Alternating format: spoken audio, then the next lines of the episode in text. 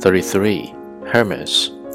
Immediately after he was born, Hermes was appointed god of thieves at Olympus, and a thief he became when he was barely a few hours old.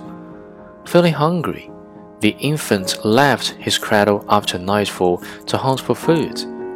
He chanced upon Apollo's oxen grazing on a meadow and drove a number of these animals away tying tree branches around the feet of the cattle to make their footsteps steam. He killed two of these oxen and had a magnificent dinner. Then he slipped back into his little bed in his mother's house. When Apollo came to question him, Hermes pretended to be innocent.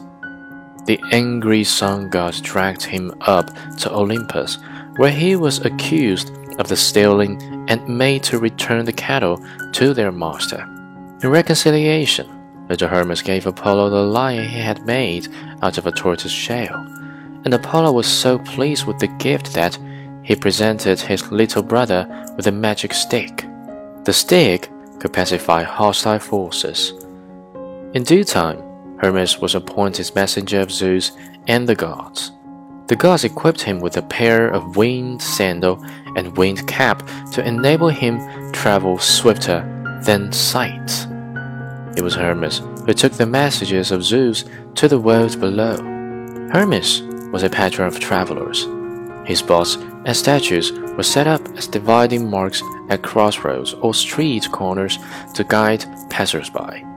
The Hermes, as these statues were called, were regarded as sacred and their mutilation was sacrilegious and punishable by death. The destruction of the numerous Hermes within the city of Athens caused a terrible excitement amongst the citizens that it might be no exaggeration to state that it changed the whole course of historic development of Athens.